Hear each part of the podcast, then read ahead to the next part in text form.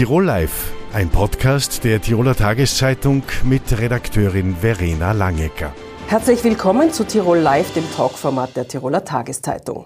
Während die meisten Menschen sich derzeit daheim einkuscheln, Tee trinken und vielleicht schon vor Weihnachten das eine oder andere Keks essen, gibt es andere, die aus den unterschiedlichsten Gründen auf der Straße leben. Temperaturen unter dem Gefrierpunkt sind natürlich auch für wohnungslose Menschen ein Problem. Michael Hennermann leitet den Verein für Obdachlose in Innsbruck. Herzlich willkommen. Wie viele Menschen sind denn in Innsbruck bzw. in Tirol derzeit von Wohnungslosigkeit betroffen? Dazu gibt es leider keine seriösen Zahlen. Deswegen kann ich da auch keine nennen. Es gibt da keine Erhebungen oder Zählungen, die uns äh, wirklich realistisches Bild davon vermitteln. Aber Zahlen, die ich nennen kann, ist, dass wir im Laufe eines Jahres mit mehreren hundert Menschen zu tun haben, die äh, akut auf der Straße stehen, also obdachlos sind, und mit noch mehr Menschen, die wohnungslos sind. Wie kann denn diesen Menschen schnell geholfen werden, weil ja eigentlich gar nicht alle in eine Notunterkunft äh, wollen? Also muss man da ja offenbar differenzieren. Ja, wollen. Also selbst die, die wollen, finden keinen Platz. Also es ist einfach ein, ein Mangel an Plätzen da. Und das mit dem Wollen hat oft mit dem Standard in Notschlafstellen auch zu tun. Äh, es gibt viele Menschen, die schaffen das nicht, in einem Mehrbettzimmer zu nächtigen.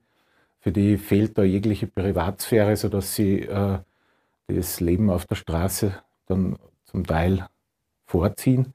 Aber letztlich äh, ist es wichtig für alle Menschen, dass sie wohnversorgt werden.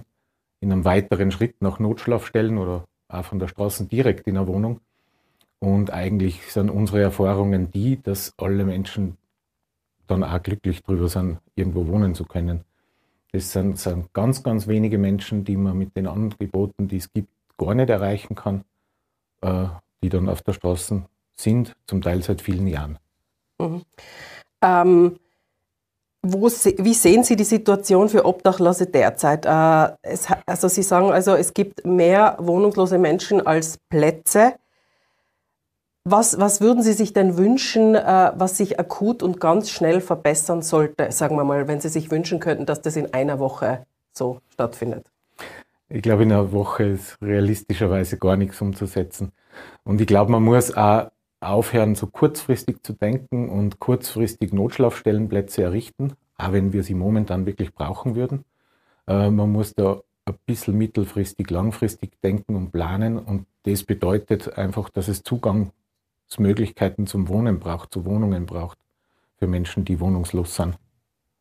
Wie könnte das passieren? Naja, also es gibt ja Gemeindewohnungen, Stadtwohnungen, äh, wo die Gemeinden jeweils das Recht haben zu bestimmen, wer da einziehen darf. Und da sollte meiner Meinung nach einfach eine ganz klare Prioritätensetzung gemacht werden, dass Menschen, die von Wohnungslosigkeit betroffen sind, einfach einen schnellen Zugang kriegen. Mhm. Also im Gegensatz zur Wohnungsliste, zur zweiten Wohnungsvergabeliste für den Mittelstand in Innsbruck fordern Sie eine quasi äh, prioritäre Bevorzugung von äh, Menschen, von wohnungslosen Menschen bei der Wohnungsvergabe. Ja, auf jeden Fall. Mhm. Es gibt ja in Städten äh, Kältetelefone.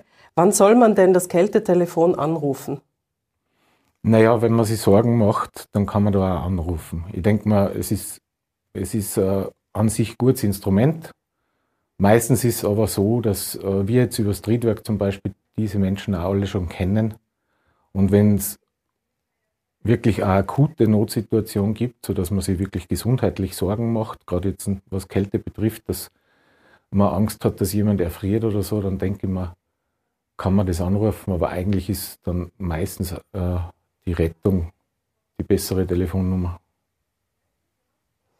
Und äh, dann kommt die Rettung oder die Caritas und, und hilft akut. Und gibt es dann so Not, Notplätze quasi für diese Menschen, wenn sie total unterkühlt sind?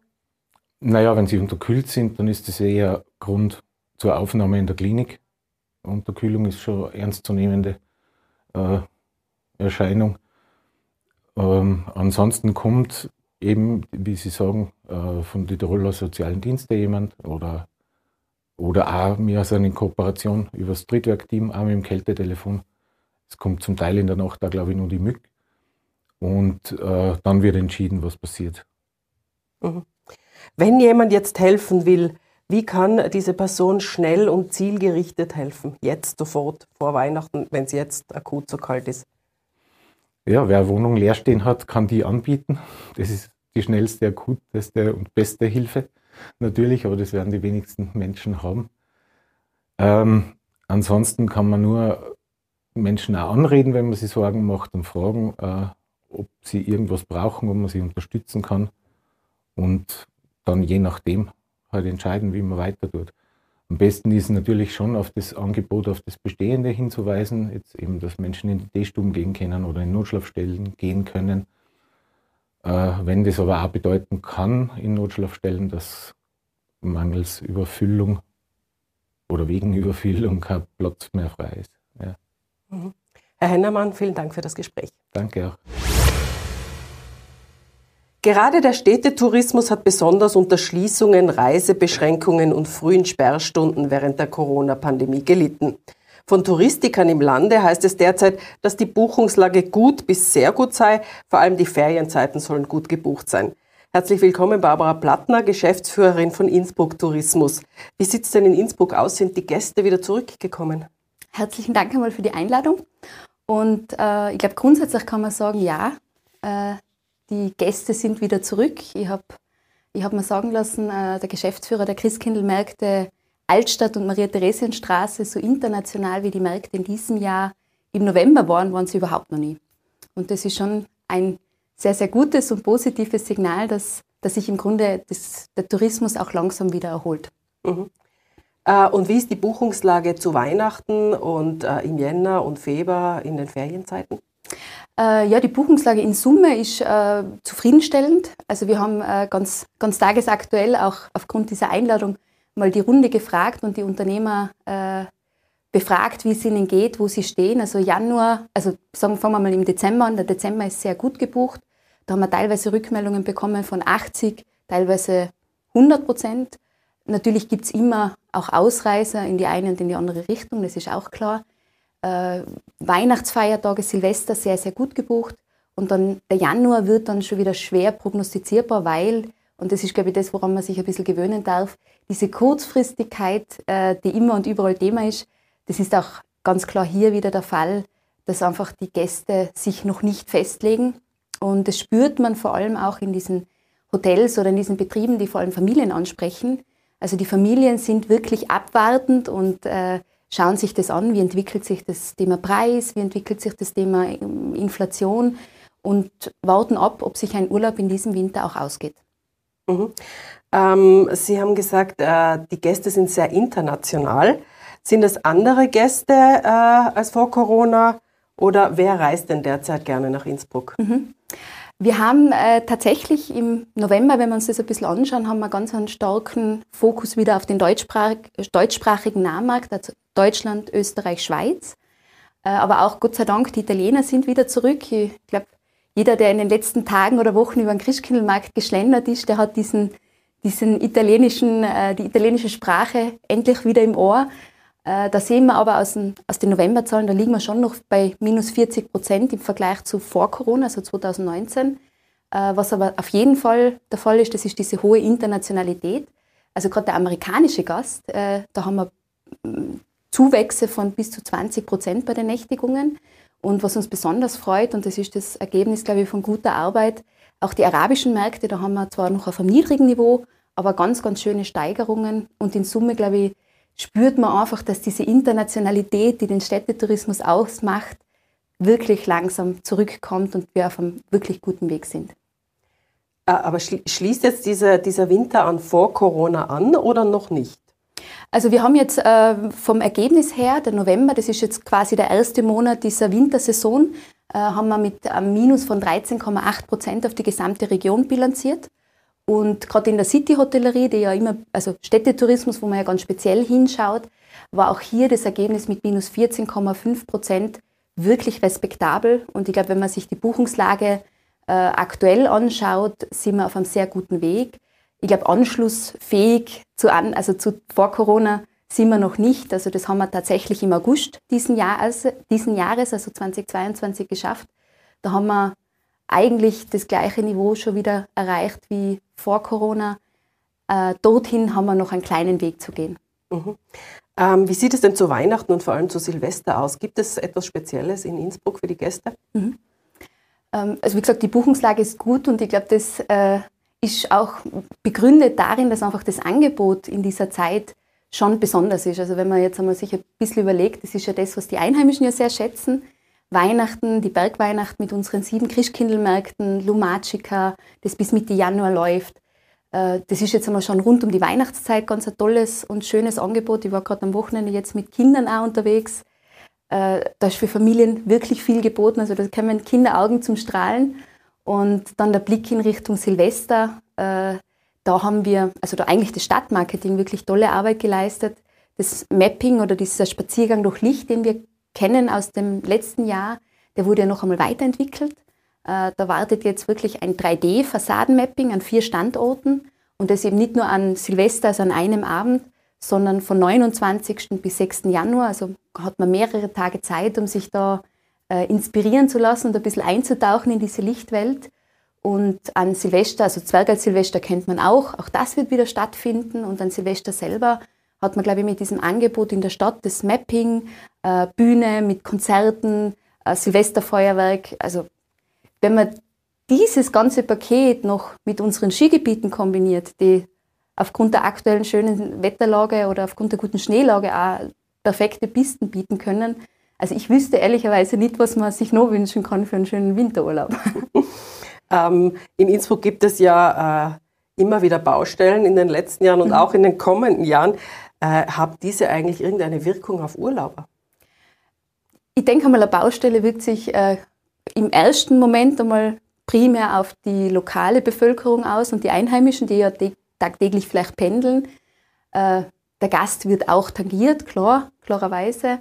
Äh, zugleich sind Baustellen für mich immer auch ein Zeichen dafür, dass was weitergeht, dass was Neues entsteht, dass, dass Entwicklung passiert. Und grundsätzlich sind jetzt Baustellen kein Grund für einen Gast, sich für oder gegen eine Region zu entscheiden. Und unser großer Vorteil als Standort ist ja tatsächlich, dass wir einen, einen Hauptbahnhof in, in, Innsbruck haben, wir haben einen Flughafen, wir haben äh, wunderbare Zugverbindungen von, von, von Amsterdam, von, äh, von Berlin, also eigentlich aus dem Norden Deutschlands, direkt nach Innsbruck. Wir sind jetzt seit knapp einer Woche über die Westbahn noch besser auch an den Osten Österreichs angebunden. Wir haben äh, neue Flugverbindungen von Paris nach Innsbruck und in der Region, also wenn der Gast einmal mit dem öffentlichen Verkehr angereist ist, äh, mit unserer Welcome Card versuchen wir ja auch, den Gast dann auch wegzubringen von, von der Schiene und ihn eigentlich, äh, von der Schiene sage ich, ihn wegzubringen von der Straße und, und ihn zu bringen in diese öffentlichen Verkehrsmittel, damit auch eben gewisse Engpässe gar nicht passieren. Mhm. Also es gibt da nie Beschwerden über über Staus oder, oder Wartezeiten, weil ja auch der öffentliche Verkehr muss ja bei einer Baustelle warten. Äh, auch der öffentliche Verkehr muss warten, ganz klar. Ich glaube, das ist, wenn man aus, einer, aus einem städtischen Kontext kommt, äh, ist es, glaube ich, relativ normal. Ich habe einmal einen, einen Journalisten gehabt, der hat äh, tagtäglich eine Stunde Pendelzeit zu seinem Arbeitsplatz gehabt, also aufgrund von Stauungen und Dingen. Ich glaube, in Großstädten ist das ein recht ein, ein normales, äh, ein normales äh, Leben, dass man an Staus gewohnt ist. Äh, und in Summe, wir haben vereinzelt natürlich schon Rückmeldungen, aber in, in den meisten Fällen geht es da weniger um Stau. Das ist, glaube ich, was, was akzeptiert ist. Ähm, vielfach sind da eher Dinge, die im menschlichen Miteinander passieren. Also wenn man jetzt irgendwo unfreundlich behandelt worden ist, das sind viel größere Themen, als wenn ich mal im Stau ein paar Minuten warten muss. Das haben wir seltener, sage ich jetzt einmal. Frau Blattner, ich bedanke mich für das Gespräch. Dankeschön. Sie setzte sich bei einem aufwendigen Auswahlverfahren der ESA, der Europäischen Raumfahrtagentur, durch. Carmen Posnick ist Ersatzastronautin. Herzlich willkommen, Frau Posnick. Äh, Sie sind Ersatzastronautin. Wofür eigentlich? Ähm, also die ESA hat ja 17 neue Astronauten ausgewählt. Davon sind fünf Karriereastronauten, also die ähm, als Hauptberuf Astronaut äh, sein werden ab nächstes Jahr. Ähm, und äh, elf davon sind eben Reserveastronauten plus ein Paraastronaut. Und die Reserveastronauten, die sind einfach ähm, ja sozusagen auf der Reservebank und sollte sich ein, ein, die Möglichkeit für einen Flug ergeben, ähm, dann werden wir sozusagen äh, nachrücken für diese, für diese Gelegenheit. Äh, was ist das jetzt eigentlich für ein Leben? Leben Sie jetzt in permanenter Bereitschaft oder schreiben Sie weiter Ihre PhD-Arbeit an der Universität Innsbruck? Wie kann man sich denn das vorstellen?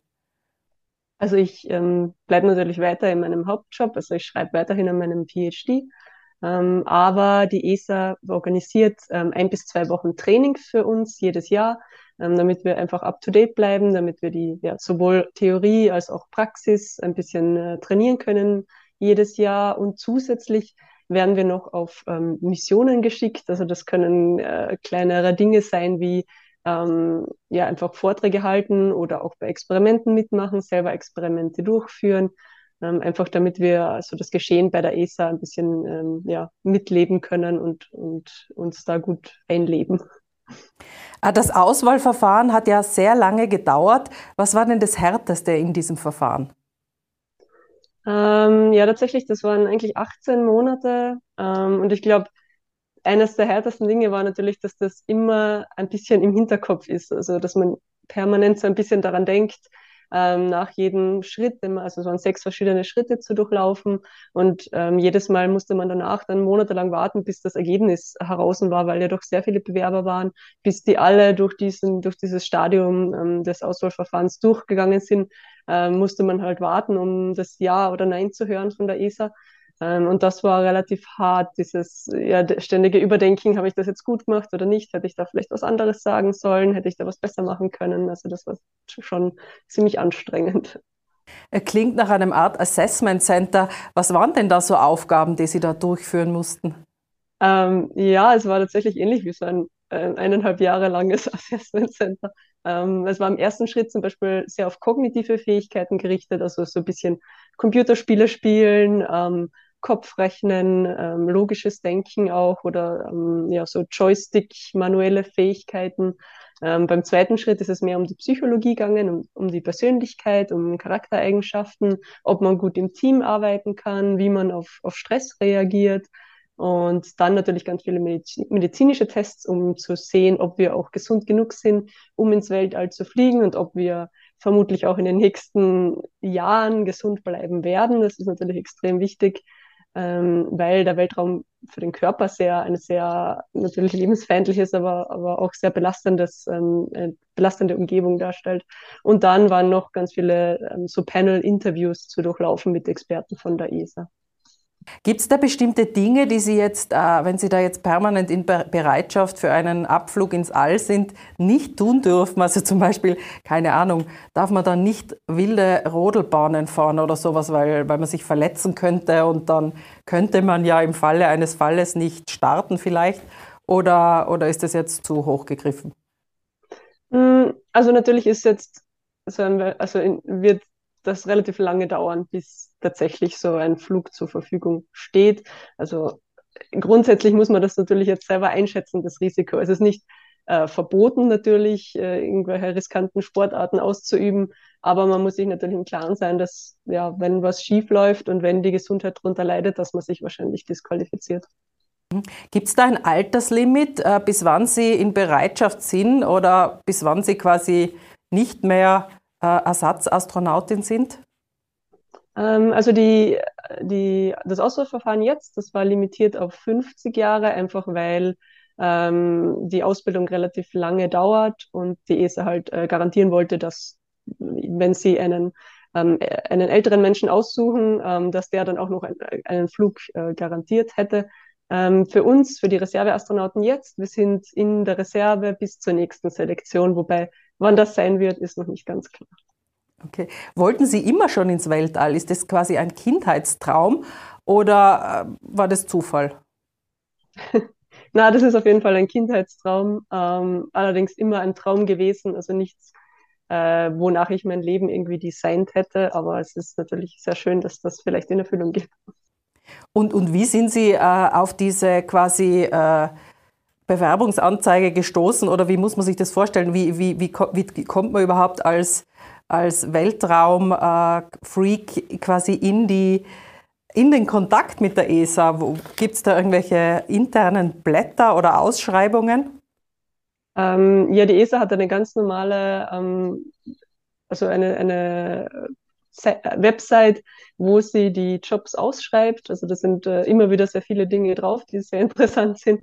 Und tatsächlich, da kann man sich auch anmelden und, und bekommt dann ein E-Mail zugeschickt. Ich, ich bin darauf, also ich äh, selber ähm, habe einfach von verschiedensten Freunden die, die Jobausschreibung zugeschickt bekommen an dem Tag, an dem sie rausgegangen ist. Also ich, ja, wir, wir sind da schon sehr gut vernetzt, auch natürlich. Freunde haben gewusst, dass sie sich für den Weltraum interessieren. Wie hat sich denn Ihr Leben verändert, seit Sie Ersatzastronautin sind? Ähm, naja, das ist jetzt erst zwei Wochen her, also nicht einmal ganz zwei Wochen. Ähm, Im Moment sind natürlich sehr viele Interviews zu geben, aber auch ähm, natürlich sehr viel Vorfreude drauf, was, wenn das dann nächstes Jahr losgeht, wie das tatsächlich ausschauen wird. Und ähm, schön ist vor allem, dass wir natürlich alle in Kontakt sind, also die 17, die jetzt neu ausgewählt wurden, aber auch natürlich die ähm, der frühere Astronautenkorps von der 2009er Gruppe. Ähm, und das ist besonders nett, finde ich, dass man sich da austauschen kann und Erfahrungen austauscht und dass wir das alle ein bisschen gemeinsam erleben können. Frau Postnik, danke für das Gespräch und alles Gute und einen möglichst baldigen Flug ins Weltraum, in den Weltraum. Dankeschön. Das war Tirol Live. Die Gespräche mit unseren Gästen sind wie immer nachzulesen in der Tiroler Tageszeitung, nachzusehen auf tt.com und nachzuhören im Tirol Live Podcast. Tirol Live, ein Podcast der Tiroler Tageszeitung. Das Video dazu sehen Sie auf tt.com.